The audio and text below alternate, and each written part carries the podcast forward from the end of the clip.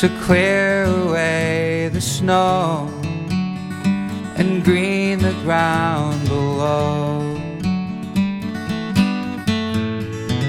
April all an ocean away. Is this the better way to spend the day?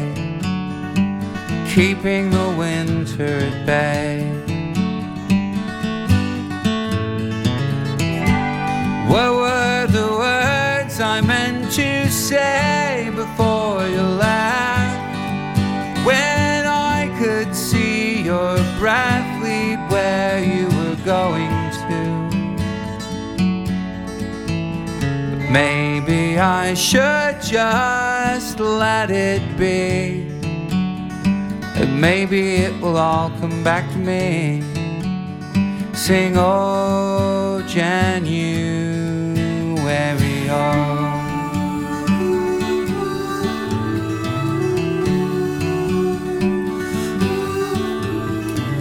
How I lived a childhood in snow and all my teens in tow, stuffed in strata of clothes. Pale dark, wandering the gray memorial.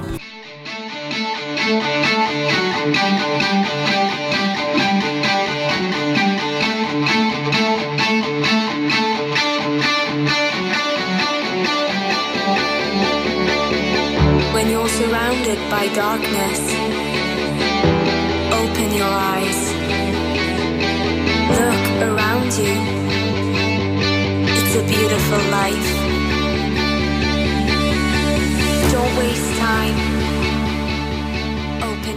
Muy buenas tardes, bienvenidos a un nuevo episodio del programa de radio de Atlantics en Quack FM 103.4.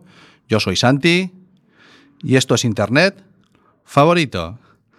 Si eres como nosotros, de los que ya tienes una edad y te sientes atrapado por ese triángulo maléfico al que nosotros llamamos el MAT, o sea, el formado por los menores, los adultos y la tecnología, no te preocupes. Aquí estamos para ayudarte y aclararte tus dudas. En Atlantics tenemos tres motivaciones principales.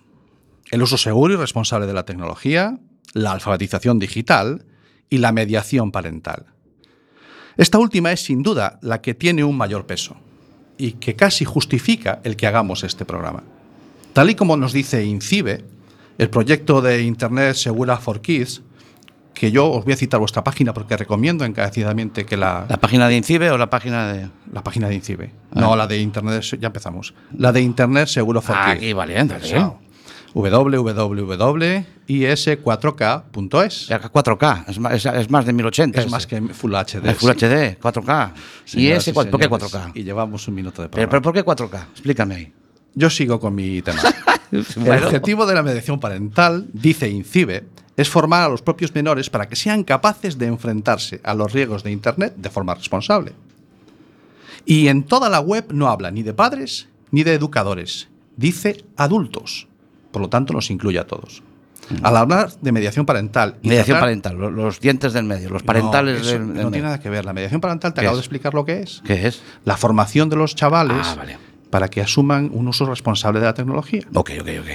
Dios, la pasa- menos Ten mal paciencia, que, ten paciencia menos mal que desgraban por esto. Dame, dame. Vale. Decía yo que al hablar de mediación parental y tratar de aportar herramientas o consejos en Atlantis, nos gusta compararlo con un camino que se da en cuatro pasos. Bueno, un paseo corto. Es muy cortito. Un paseo cortito. Fíjate, el primero, acompañar. Ok. El segundo, interesarse. Y el tercero, limitar. Son los tres primeros que están pensados para llegar a un cuarto. Que Ah, es el de habías dicho crear- cuatro. El de crear una- un espacio de confianza. Ah, ese es el bueno. Ese es el bueno, ¿de acuerdo? Vale. El programa de hoy va a girar en torno al tercero, el de poner límites. Ese no me gusta a mí mucho. ¿no? Bueno, ya verás los límites. Pero siempre protestan la gente que le pones límites, hombre. Pero tenemos que pensar como padres, y Vale. pensando como padres, estos límites nos van a venir por dos vías. ok. Por un lado, la educación y los valores que debemos inculcarle a nuestros hijos, ¿vale? Siempre desde un punto de vista positivo y huyendo del mensaje del odio. Y por otro lado, los propios que nos indican las leyes. ¿Vale? Vale, vale, vale. El primero, el primero no me quedó muy claro. Yo soy mucho de arranca para allá o, te giro la cabeza de un. Del coscorrón. Sí. Vale, bien. Pero yo no lo descarto, es lo que tú tienes, pero bueno, No pobre tengo más armas. Ya. Así que vamos a pasar la tarde una persona con experiencia en ambas vías. ¿Ah, sí? Sí, sí, que sabe muy bien de dónde viene esto del Internet y que nos ayudará a entender hacia dónde va esto del Internet. Eh, Yo entiendo lo que, lo que dices, de hacia dónde va y hacia Sí. dónde viene. Lo que pasa es que no sé muy bien ¿Hacia dónde vamos? hacia dónde Hacia va. el Señor, no. Y hacia, claro, ya me parecía a mí.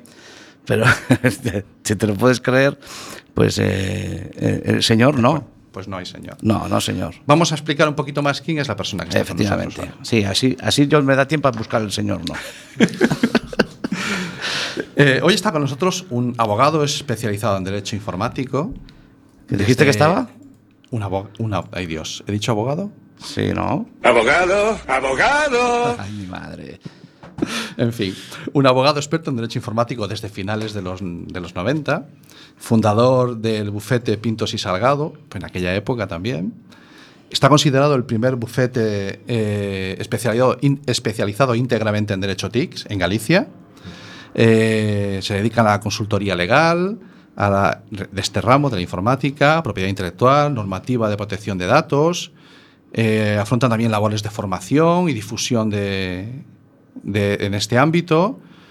Es conferenciante, comunicador, profesor, eh, fundador, socio fundador del ISOC GAL en el 99.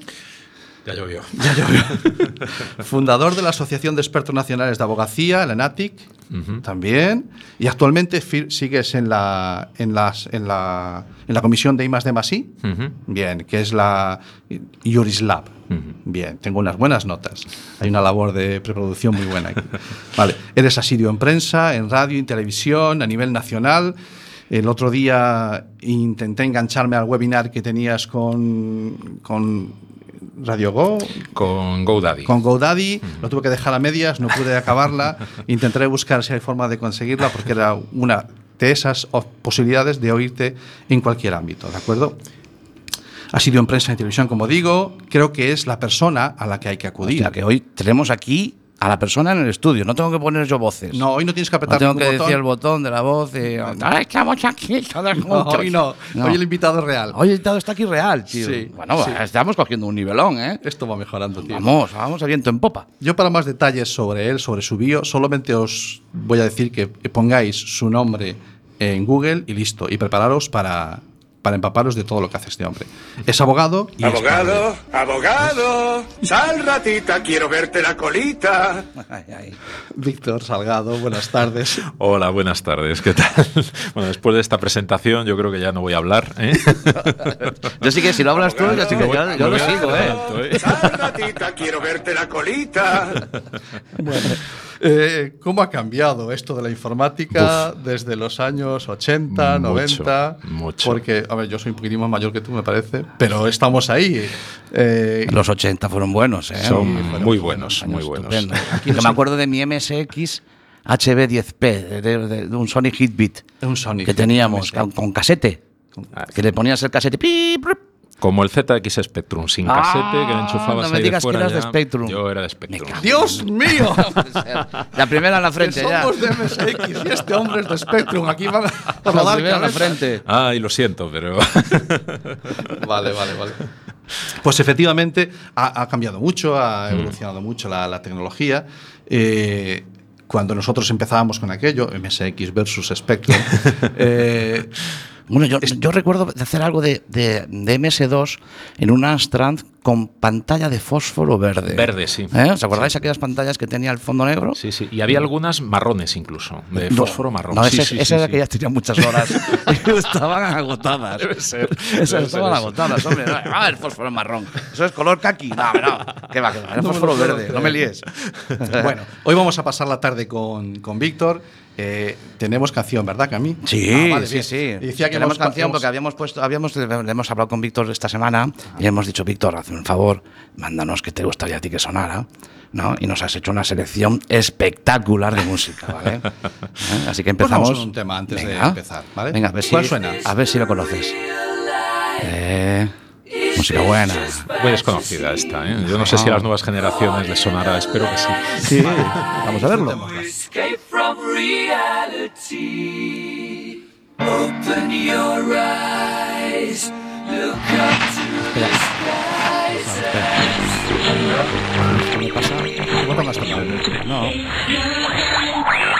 No sé si. Dios, no sé si trata de arreglarlo, Cami, trata de arreglarlo. esto, ¿eh? Espérate. Ahora, ahora, ahora, ahora. Ahora. Mamá, ¿qué pasa pues? No entiendes qué hay que hacer para encender el DVD.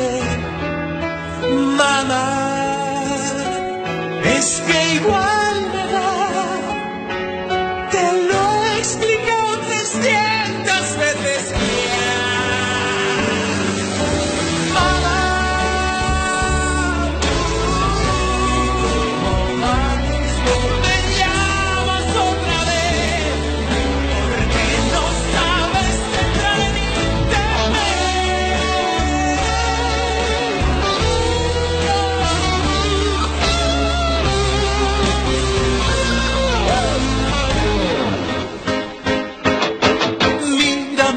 que se me ha borrado la agenda. Mira a ver, mira a ver porque está bloqueado. Lo de los mensajes ahora no me salen. No.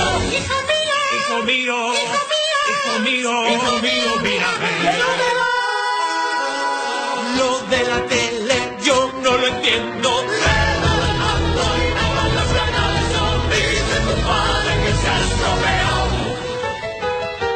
Cuando voy a comer siempre haces igual. Pues ya que está, mira el ordenador que no va.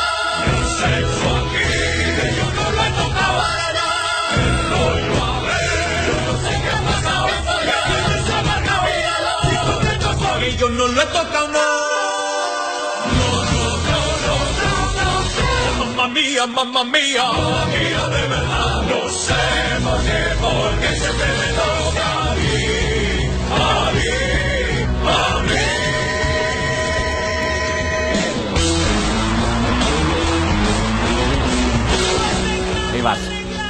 Muy buenas. Este es el primer programa de radio del mundo en el que el director no dirige nada. Es lo que hay. Pero bueno, esto que ha, que, que- esto que ha sido, Cami. Eh, Pues yo, yo ¿Nos puse, han- nos yo puse hackeado Queen. no, yo puse Queen, empezaron a salir aquí unas rayas. Ya te Y yo digo. le di, dale, dale, dale. me- Tú me aprietas, pues yo le doy. le di a todos los botones. Bueno, lo que tenía Solo que sonar- Mira, solo tenía o Queen. Abogado, No abogado. tenía otra. Así que había que darle. Vale, muy bien. Esto que intentaba sonar, después, a pesar del ciberataque que hemos sufrido, jamás diré hackeo, eh, eh, era la, la extraña versión de Bohemian Rhapsody. Eh, Nosotros aquí en el programa, Víctor, nos encanta intentar o intentamos hilar todas las canciones con alguna efeméride. El Bohemian Rhapsody se publicó en el año 1975, que es el año en que JVC le presentó a Sony la posibilidad de estandarizar el VHS y Sony lo rechazó. Y ahí inició aquella guerra que recordamos, o eres de beta o, eres de VHS. Sí, sí, ¿De acuerdo? Bueno, esa era un poquito la justificación de o nuestra efeméride, Efeméride. técnico musical que le llamamos, ¿vale? Decíamos que muchas cosas han cambiado. Y han cambiado tantas cosas que desde esos años ahora tenemos incluso derechos nuevos. Ujú. Derechos que nuestra Carta Magna no contemplaba en su momento, como es el de la privacidad. La privacidad, yo la privacidad, yo tengo un concepto de la privacidad, que te lo voy a contar, Víctor. Para mí la privacidad es cuando estoy en el váter. Ese es el momento privado. Lo que pasa es que a veces, a veces no tengo la puerta cerrada. Cuando tengo la puerta cerrada, la privacidad es total. Eso lo decides tú, si cierras Claro, sí, cierro. Y a veces no la tengo cerrada. Claro. Tengo la puerta abierta. ¿No? Entonces, digamos que, que ahí me ve todo el mundo. ¿Pero la cierras tú o la abres tú o cómo va? Tengo un pestillo, sí. Puedo cerrarla y abrirla yo. Ajá. A veces el pestillo no va muy bien, pero, pero funciona. Y a veces voy por ahí a hoteles y tengo la puerta, pero tiene cristal. Como Y que entonces- traiciona, como que traiciona. Claro, Sí. piensas que está cerrada, pero te ven. Yo no sé si este concepto de privacidad eh, te sirve para algo. Pues viene muy al caso de lo que ¿Tú tenemos crees? ahora mismo, sí, sí, porque estamos cerrando puertas o algunos piensan que estamos cerrando puertas o nos intentan convencer de que podemos cerrar la puerta, pero la puerta es transparente, ¿no? Eh, me refiero, pues, por ejemplo, el tema de Facebook, que recientemente pues, ha sido escandaloso y ha estado en todos los medios. Realmente lo que llama la atención es que ahora ya ha sido tan notorio porque lleva años, de alguna manera, eh, explotando masivamente nuestra información y basándose en un criterio mm, que en principio eh, nos vende o nos intenta vender como que del- nosotros tenemos ese control, ese pestillo de, de la privacidad, podemos abrir, podemos cerrar, Claro. cuando en realidad lo único que podemos hacer es como mucho mm, inclinar la puerta y eh, esa puerta siempre va a ser transparente, con lo Claro, cual siempre tiene cristal, ¿no? siempre tiene cristal. Claro, ¿Y no hay manera de poner una cortina o algo? ¿Cómo Ahí, ahí anda la, ahí anda Europa. eh, Ahí ello, está, ahí está. Eh, Vale. El 25 de mayo. Ahí es cuando te ponen la cortina, una lona buena. Claro, Está bien. Bueno, eh, ¿cuándo nace ese derecho a la privacidad en España? Bueno, pues concretamente nace el 30 de noviembre del año 2000. El 30 de noviembre del año 2000 es cuando hay dos sentencias del Tribunal de Constitucional, que es algo así como el tribunal más importante que tenemos en, en nuestro país, que nos dice que nuestra Constitución tenía una sorpresa. ¿eh? Eh, aparte de otros derechos fundamentales, como es la intimidad, como es eh, la propia imagen, como es el honor, pues curiosamente en el mismo artículo ahí escondido, en el apartado cuarto de- del artículo 18, pues el Tribunal Constitucional dijo, caramba, ahí hay otro derecho escondido. Y ese derecho escondido eh, lo redefinió como el derecho a la privacidad. Bueno, se- primero se le puso otros nombres, derecho a la autodeterminación informativa, algo tan pomposo como derecho a la veas data, eh, el derecho a la protección de datos o, más recientemente, el derecho a la privacidad, que ya, mm, digamos, se extiende toda la intimidad que teníamos, que era muy fuerte, pero era muy pequeñita, pues se extiende a cualquier tipo de información, no solo la información sensible, no solo la, aquella que es más privada, vamos a decir así, sino cualquier tipo de información que se puede vincular con una persona. De acuerdo. Bien, eh, hoy queremos centrar el programa eh, en el tema de menores y redes sociales, pero había que pasar primero por este paso para que entendiéramos este y alguna más, y alguna aclaración más que te pediremos a lo largo del programa. Eh, hablando de redes sociales, tenemos que pensar en, en Google, en Facebook y, y ya está. O sea, son las grandes, Las eh, grandes. plataformas Sí. No, está, está Instagram también, ¿no? Sí, pero. Y, y Twitter, pero ¿a quién pertenece todo eso? Ah, son del mismo. Básicamente es como. ¿Cómo te explico? Como el, el- el continente y el. Y el, Y el Carrefour. Y el Carrefour, pero no hay, Vale. no hay más. O sea, que Uno se lo compran al otro Ah, y ok, sigue siendo lo mismo. Pero van por el mismo lado. Vale. Ok. Entonces, eh, estas dos grandes eh, potencias o grandes empresas, a mí me choca una cosa. Como todas las empresas del mundo mundial potentes, que se acaban yendo a China, a Marruecos, a, a Tailandia, estas no. Estas están en Estados Unidos. ¿Por qué están en Estados Unidos? Qué casualidad, ¿verdad? Eh, sobre Bueno, todo no, porque... mira, una cosa te voy a decir que Sí. no. Por la comida no.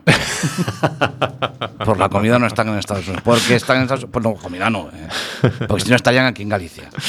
Hombre, No, no, eso por supuesto. claro. Eso por Vale, supuesto. Ahí estamos de acuerdo.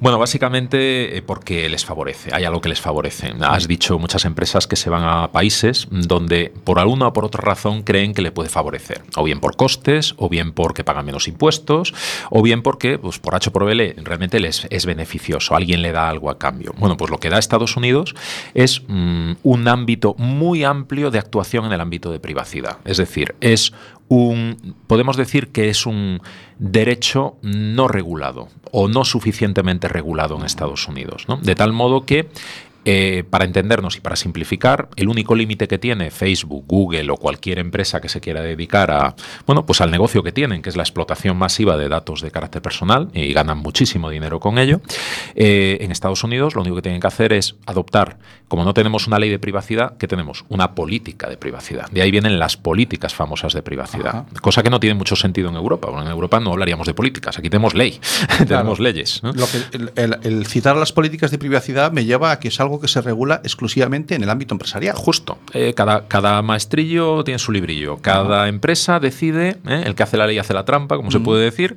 Cada uno decide cómo ellos mm, más cómodamente van a explotar los datos de, de sus clientes. ¿no? Y con una única limitación, que tienen que contarlo, tienen que contarlo todo y además gracias a la mayor mentira de Internet, que es he leído atentamente y acepto las condiciones de uso. Ahí siempre doy yo. Ahí siempre le clico. Yo le clico siempre, porque si no le clicas no puedes. ¿Y te lo lees o no te lo lees? Sí, una vez que lo quise descargar y se me bloqueó. Ah, Dijo, no tienes sitio para tanto. no hay sitio, ¿no? tienes- mi- móvil es viejo. a veces le dije. Entonces yo le di aceptar. Entonces, ¿qué acepté ahí?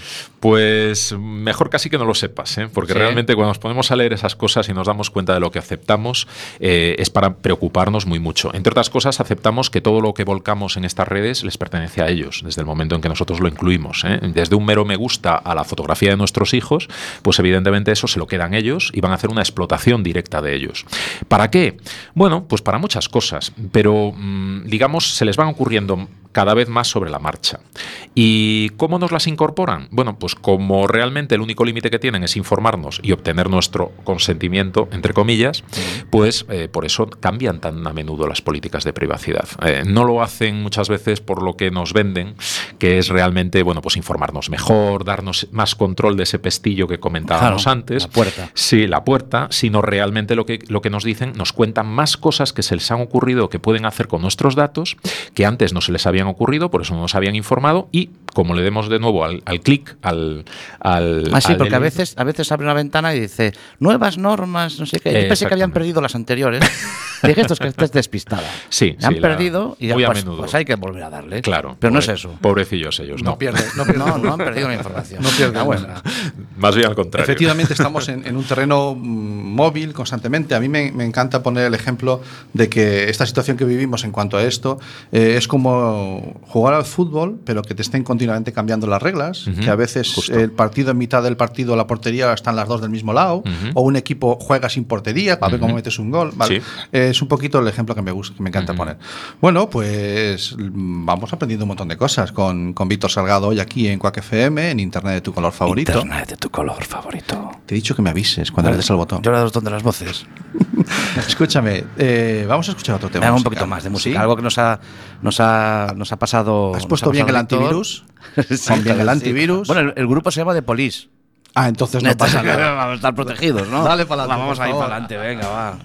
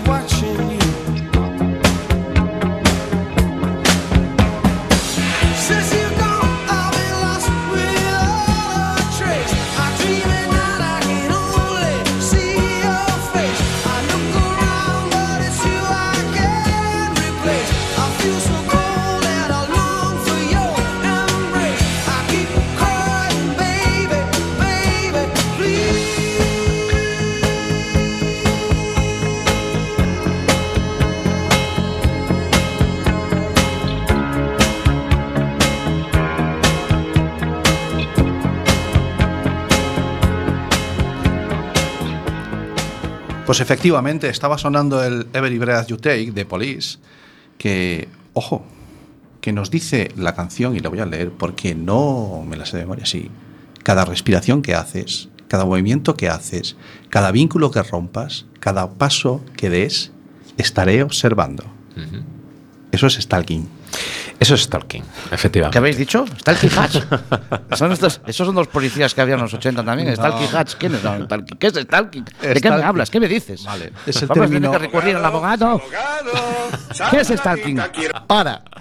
Dale. El stalking es el término anglosajón con el que nos referimos a ese acoso en las redes sociales a base de buscarte, de recopilar información tuya. Bueno, mm, Víctor, Sí, efectivamente. Es uno de los ejemplos, desde luego es una canción como La Copa de un Pino, o sea, desde luego es uno de los grandes clásicos, pero ahora mismo nos viene muy al pelo para identificar ese tipo de comportamientos que vemos desgraciadamente en muchas ocasiones a través de la red, eh, tanto sobre el caso, bueno, eh, de grandes compañías que nos persiguen, que atesoran datos sobre nosotros, que le interesa saber absolutamente todo sobre nosotros, ¿no? Para luego, evidentemente, usarlo y explotarlo, eh, pero también personas concretas, ¿no? Que en un momento determinado, y lo ponemos muy fácil, precisamente, bueno, a través de nuestras interacciones, a través de Internet, nuestra no percepción de que dejamos muchas veces el pestillo no pasado o que realmente la puerta es transparente, entonces pensamos que estamos ahí cerraditos en el baño y realmente estamos compartiendo mucho más cosas de las que pensamos, y otras personas, evidentemente, lo aprovechan, lo aprovechan para seguirnos, para acosarnos, para eh, mantener ese contacto con nosotros y en última instancia, pues hacernos en la vida imposible. en las redes sociales. El que está al otro lado del cristal del baño, Ese. ¿no? Es ese que, Mm. que puede estar constantemente mirándonos, ¿no? Y ahora es que se puede apuntar todo, hay mucha más facilidad de al- almacenar esos datos. Antes, un detective privado, si quería seguir a alguien, tenía que echarle horas detrás. Hoy en día tienes que saltar al ordenador, por Totalmente. poner un ejemplo. Eh, seguimos con las redes sociales, pero vamos a ir afinando un poquito más hacia el tema de los menores. Eh, últimamente estamos oyendo mucho baile de edades en cuanto al acceso a las redes sociales. Por un lado se oyen 13 años, por otro lado 14, por otro lado 16.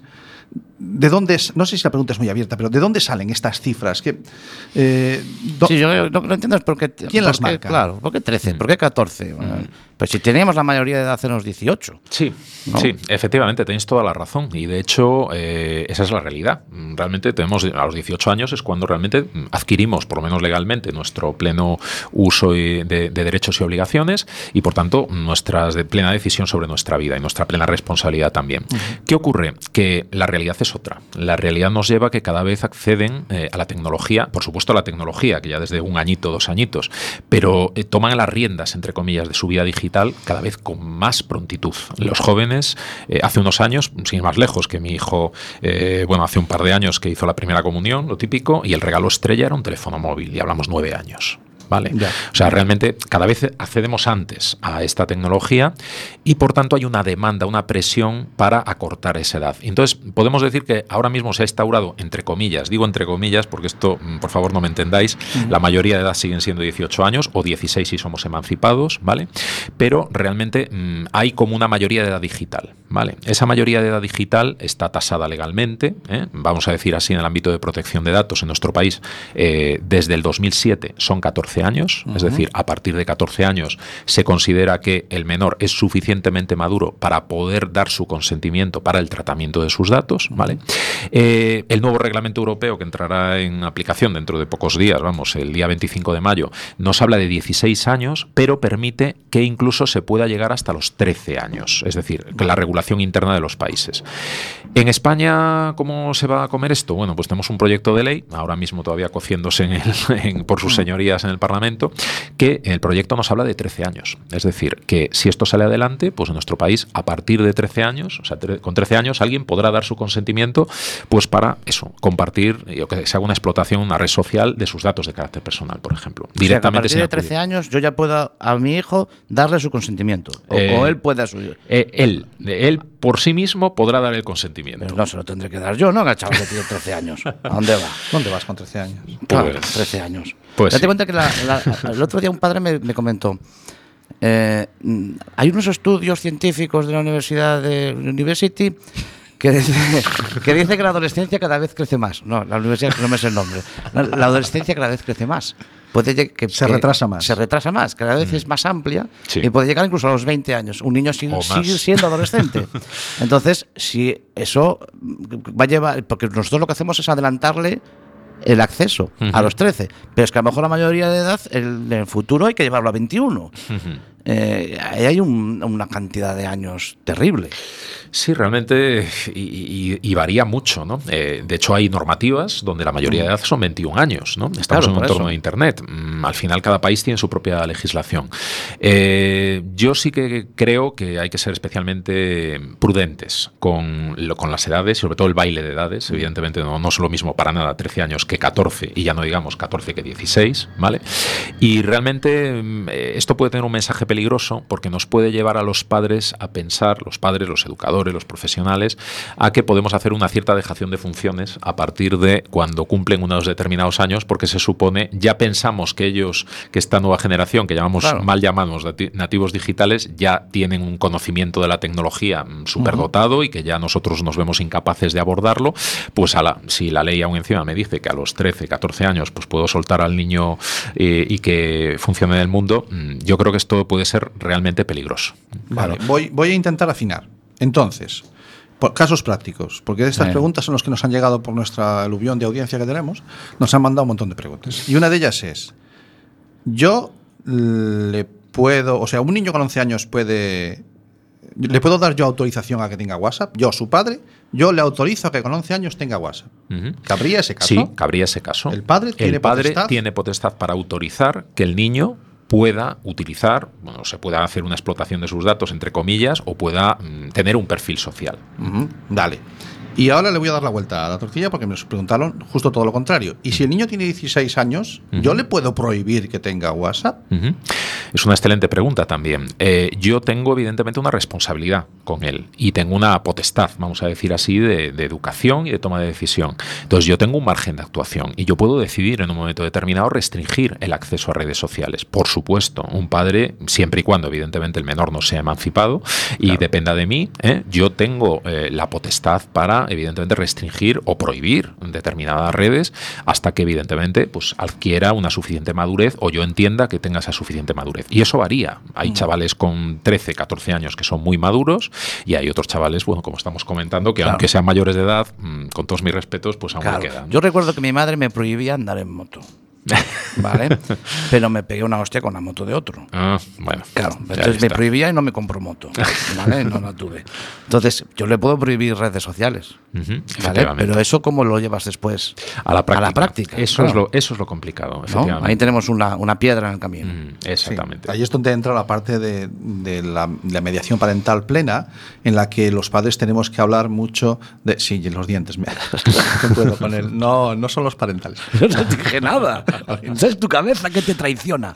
La, la mediación parental plena, en la que los padres tenemos que hacer algo más que limitar, que es que lo que hacía referente antes en los, en los cuatro pasos, que es acompañar, estar con ellos, interesarse por lo que hacen y de esa Claro. manera crear el ámbito de confianza, el terreno de confianza para que Los ellos. padres y educadores, ¿no? Adultos, Adultos, lo decíamos ¿no? Porque yo he tenido el caso de, de- de- de niños que, que entran en la ESO. En la ESO, es que la ESO, aunque parezca que es todo una, en la ESO hay de todo. Me explico. Hay niños con 12 años, que son niñitos. Y hay ah, prácticamente hay mayores de edad, que podrían serlo con 16. Y entonces en la ESO, eh, un profesor con muy buena fe dice, bueno, niños, esto os lo voy a pasar a vuestro correo electrónico, porque él viene de darle un cuarto de la ESO a niños que ya tienen una edad. Esos niños son de primero. Y estos niños son de primero, tienen 12 años, y entonces dicen, bueno, pues yo no tengo correo electrónico. Bueno, pues te lo das de alta y tal, y, y- pero me ponen la edad, pues pum, le mientes ahí. Claro, entonces hay una gran parte de educación, yo creo que es transversal. Aparte de los padres, hay una formación que, claro, eh, el WhatsApp dice ahora que va a prohibirlo a, los- a partir de los. solo va a poder ser a partir de los 16. Eh, un correo electrónico es a partir de los 13. Esto puede ser que cambie, porque como cambie la ley. Bueno, pero luego está, está- si está en Estados Unidos. Eh, habría que hacer un resumen de esto, porque a mí me, me está volviendo loco. Vale. Bueno, efectivamente es, es complicado, ¿no? Sí, sí. Y, eh, y hay una falta de formación por parte de la gente que trabajamos o que trabajan con, con- no solamente los padres, sino de los educadores. Yo Sí. creo que ahí Y aparte que nos mueven las porterías. Cada Claro, poco. justo. Claro, aparte que nos mueven las porterías cada Justo. poco. Bueno, venga, va, vamos a relajarnos un poquito. ¿Sí? ¿Te parece? Vale. ¿Eh? Presentamos a los Alan, Alan Parson Project. Ay, por Dios. ¿Eh? Venga, vamos allá con los Alan Parson Project.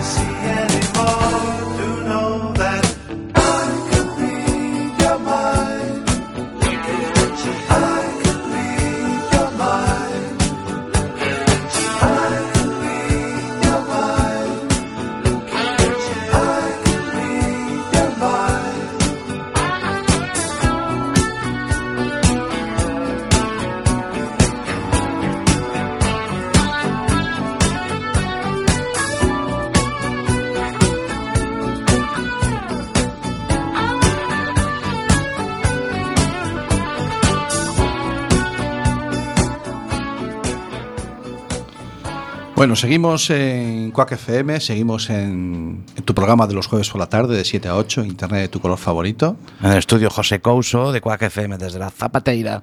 en A Coruña, para todo el mundo. Porque con esto del Internet nos pueden escuchar de donde quieran. Eh, lo hacemos por streaming. Nick. Sí, el Stream- streaming. stream- est- streaming.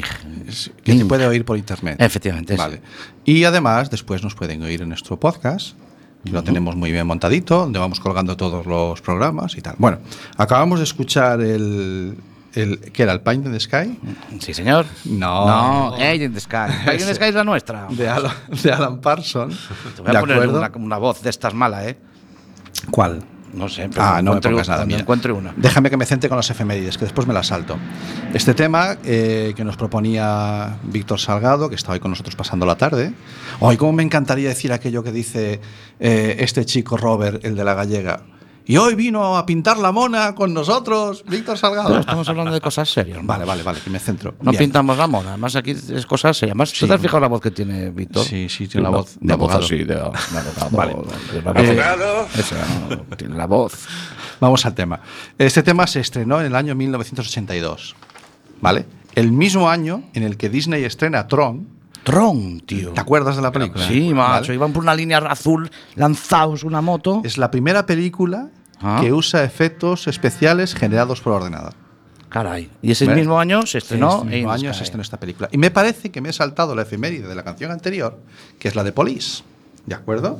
Entonces, si me- No, no te saltaste, creo del VHS y el beta. No, seguro. Sí, claro, fue No, cuando se hizo el es VHS. Queen. Esa es la de Queen. Ah, esa es la de Queen, sí. La Amigo. de Police se estrenó en el año 83, el año siguiente. Que es el mismo año en que Sí, aparece Lisa de Apple. No lo vas a contar a mí. Me lo vas a contar a mí, que lo quería 83. comprar, que lo quería comprar. Vale. Que es el primer todo en uno, el primer ordenador todo en uno para todo tipo de usuarios de la marca Apple. Vale. ¿Vale? Perfecto. Ya he retomado el tema. Queda retomado. Bien, fantástico. Bueno, eh, llevamos hablando toda la tarde de privacidad. Desde las hab- 7, ¿eh? tampoco te, te- te eches el pego. Llevamos desde las 7, toda la 40 tarde. aquí la gente se piensa, a lo mejor que llevamos desde el café, aquí desde las No, 4 de la tarde. la no nos es que- dejan más que una hora. Bueno, pues ya, eso todo se verá. Bueno, es que no nos dejan. Bueno, el caso es que llevamos este rato hablando Ahora sí. de privacidad, hablando de redes sociales, de menores. Y se habló al principio de la privacidad y, Víctor dejó ahí una pincelada que hacía referencia a que con este nuevo derecho que nace en el año 2000 eh, se, daba cobertura a, garantizar todos nuestros datos. A ver, e- eso es muy amplio. ¿Qué entendemos por un, un dato personal? Mi DNI, ¿dónde vivo?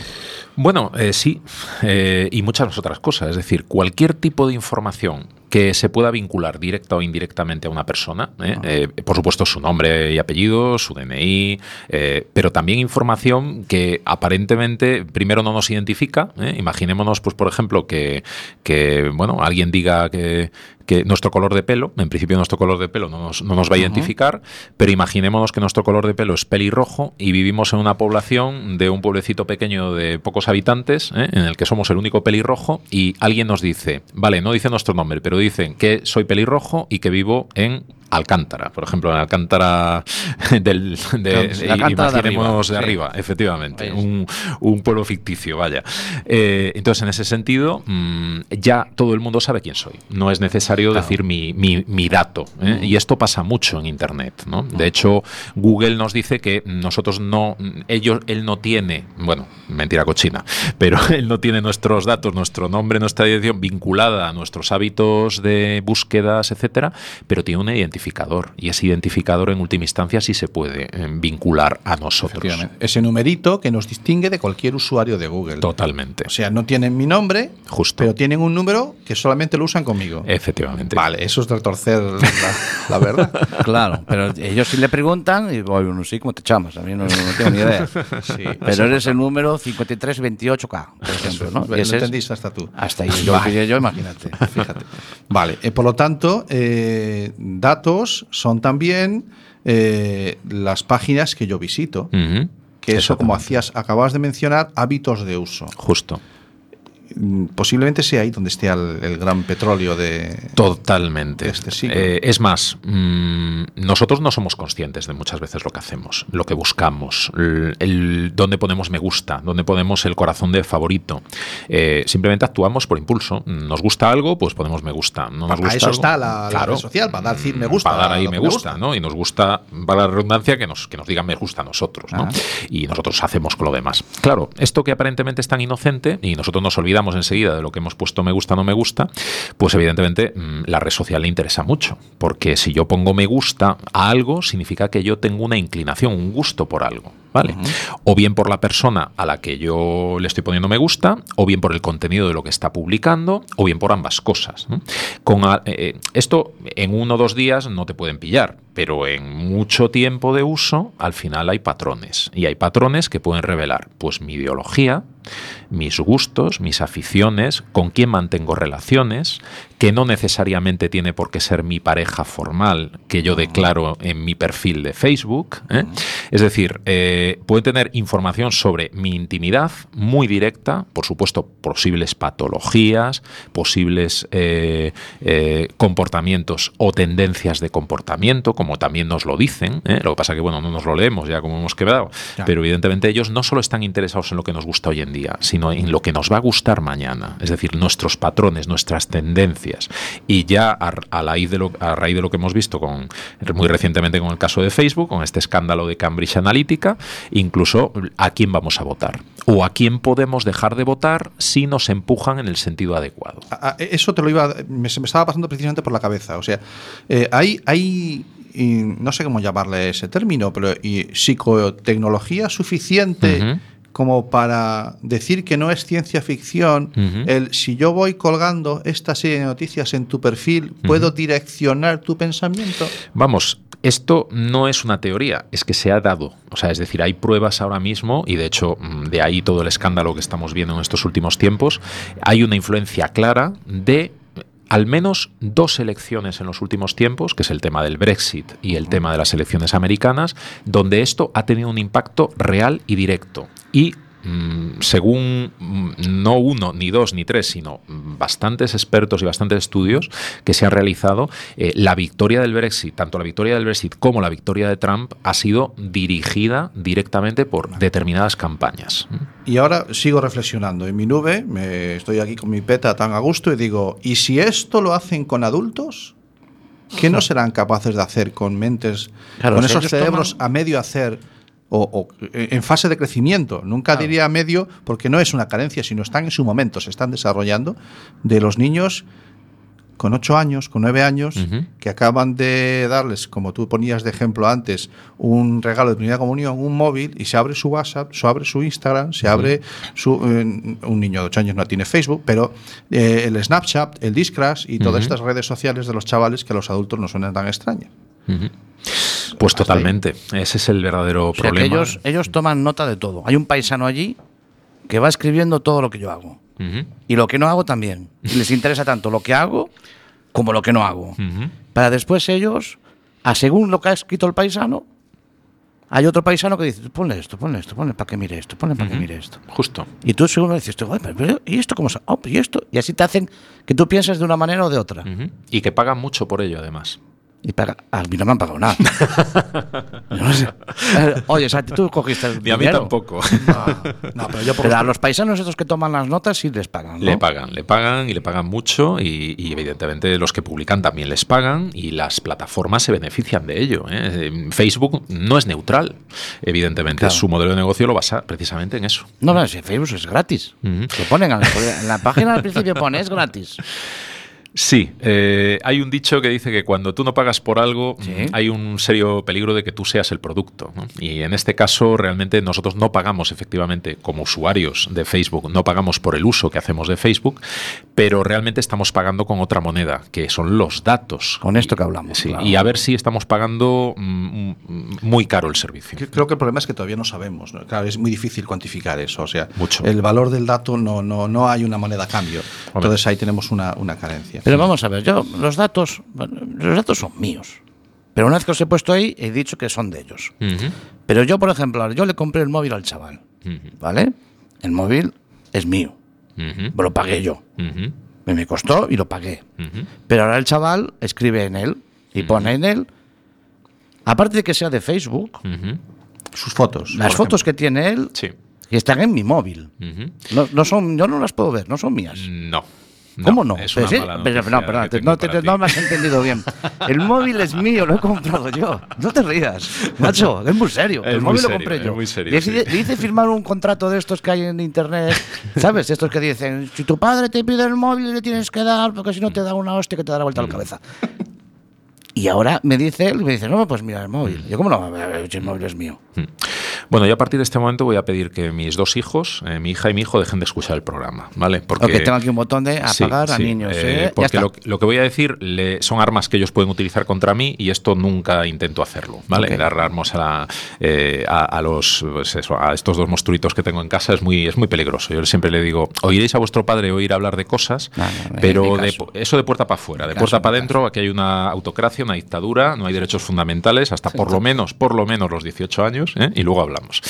Bueno, eh, efectivamente, mm, la mala noticia es que aunque nosotros habíamos pagado y habíamos dado nuestros buenos euros por todos los dispositivos que están utilizando, mm, pues desgraciadamente una vez se los hemos dado y les hemos puesto en sus manos, eh, todo lo que ellos generen, lo que ellos introduzcan, está protegido también por derechos fundamentales, entre ellos el derecho a la intimidad, el derecho al secreto de las comunicaciones y también el derecho a la privacidad.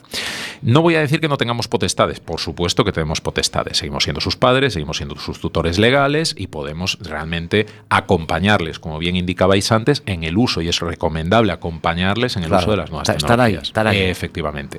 Pero no confundamos el acompañamiento, que es algo transparente, algo que vamos con ellos, que lo usamos con ellos, no lo convirtamos en un, eh, vamos a decir así, en un servicio de inteligencia. ¿eh? De Claro. yo al chaval parece que paso de él, que no me, en- pero cuando el chaval está durmiendo, yo le cojo el, med- el móvil y me pongo a ver todos los mensajes que ha mandado, WhatsApp, me- con los amigos y ¿Cuándo todo me eso. viste? Tú te has- me has visto a mí. ¿eh? Yo no. ¿Cuándo? Este porque está en mi casa a veces. Este me mira en la mirilla. No, la puerta no. de cristal. No, Ese es el- el que está al el otro lado. pestillo, el pestillo. Casi- Ese que está al otro lado. O sea, Bueno, que, o sea que son, son su privacidad. ¿no? Son su Eh, privacidad. Exactamente, sí. Y bueno, es una mala noticia, pero incluso, mm, incluso podrían llegar a demandarnos por ello. ¿eh? Espero que ahora ya, a partir de ahora, pueden escuchar, pueden volver a escuchar mis hijos. ¿eh? Todo lo que he dicho que no lo he dicho. Todas las demandas a través del bufete. Quita, quita el botón de menor. Ya, ya está. Si es una frecuencia que podemos. Si es la frecuencia a partir de esos hercios, los chavales no. perfecto, Vale. perfecto. Efectivamente, ha, hay, ha habido sentencias en Madrid, aquí en Pontevedra, eh, que le daban la autorización a los padres de una manera o de otra, eh, porque primeramente o bien había un peligro inminente, como Eso es el es. caso de Madrid, o bien porque tenía la autorización de la menor. Efectivamente. Y eran nueve años en el caso de Pontevedra. Exactamente. O sea, tenemos que ser conscientes de que, claro, estamos hablando de edades antes, estamos hablando de 13, estamos hablando de 16, pero llega un momento en que los chavales, no por el hecho de ser menores, son mis hijos y empleo lo de mis, ¿no? O sea, mis, eh, Claro, mío, en ¿vale? propiedad. En propiedad, claro. Eh, había un, yo siempre añoro el derecho romano, donde esto era literal, ¿no? O sea, tu- tus hijos eran realmente tuyos y tú podías hacer lo que quisieras. No, pues estamos en una democracia, alguien se ha inventado que también son sujetos de derechos, ¿eh? Las obligaciones son nuestras, ¿eh? pero los Mm. Sí. derechos, aunque ellos también tienen alguna que otra obligación, eh, pero en este caso evidentemente tenemos que tenerlo en cuenta y tenemos que respetar esos derechos. Sí que es Mm. cierto que en determinados casos, cuando hay un riesgo inminente, cuando tenemos indicios de que pues, están siendo objeto de un acoso, estamos siendo objeto de algún tipo de, o, o ellos mismos pueden estar en riesgo de ser víctimas de algún tipo de delito, o, o, mm, autorizados por ellos, evidentemente, acompañándoles, es lo que estamos comentando, lo de acompañar, podemos realmente a tutorizarles y acceder a esos contenidos. Bueno, pues está siendo una tarde. Está siendo bueno, un rato. tío, un ratito, un ratito de tarde. Hemos aprendido un montón de cosas. Eh, y vamos, vamos a escuchar otro tema. Sí, tío. eh, Víctor nos, nos ha pasado un- una canción de, de U2, One. Pasa que a mí me gusta cuando, eh, cuando Bono eh, le deja a esta chica, a esta chica Mary J que, que cante un poquito con él. Y ahí está, se versión. produce una buena versión. Vamos allá. Is it getting better? Or do you feel the same? Will it make it easier on you now? You got someone to blame.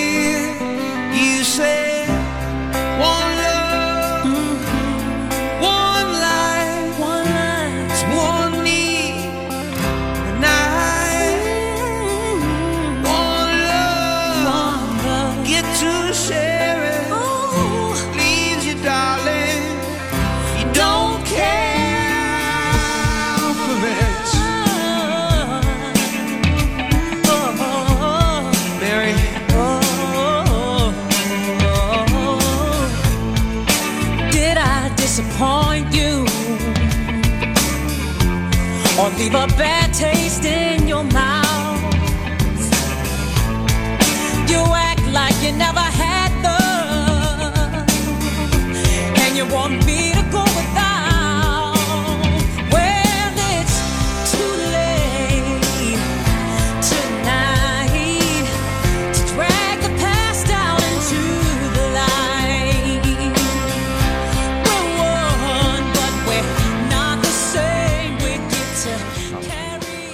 Efectivamente, una versión preciosa, la de la de esta Me, niña. da, me da mucha rabia cortarla, ¿eh? Sí, es una canción que no se debe cortar, ¿vale? Mira, voy con la efeméride muy rápido. Este año, es el tema original, inicial de U2 One se estrenó en el 91, el mismo año en que se creó la tarjeta SIM de los móviles. Fíjate. En el 91 ya. En el 91. La grande, la grande, la claro, grande. claro, el tarjetón. Caray. El tarjetón SIM nació en el 91. Eh, nos vamos cerrando, son las 7, las 8 menos 6 minutos, las 8 menos 5 casi, y vamos a ir cerrando. Y queremos hacerle dos preguntas muy rápidas a Víctor, de sí o no.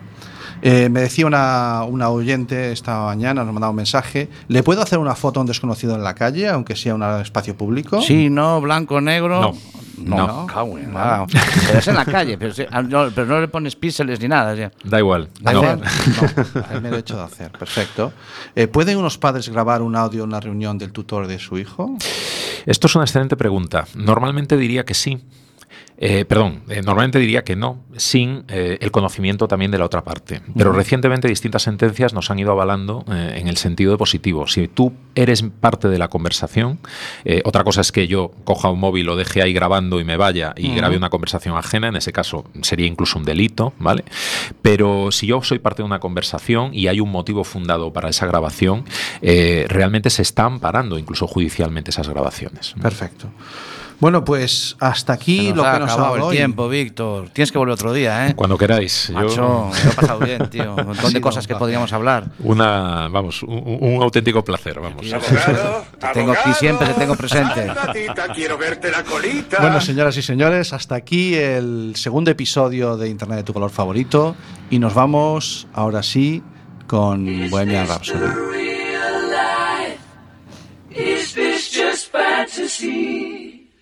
Caught in a landslide, no escape from reality. Open your eyes, look up to the skies and see. I'm just a poor boy. I need no sympathy. Cause I'm easy come, easy go. Little high,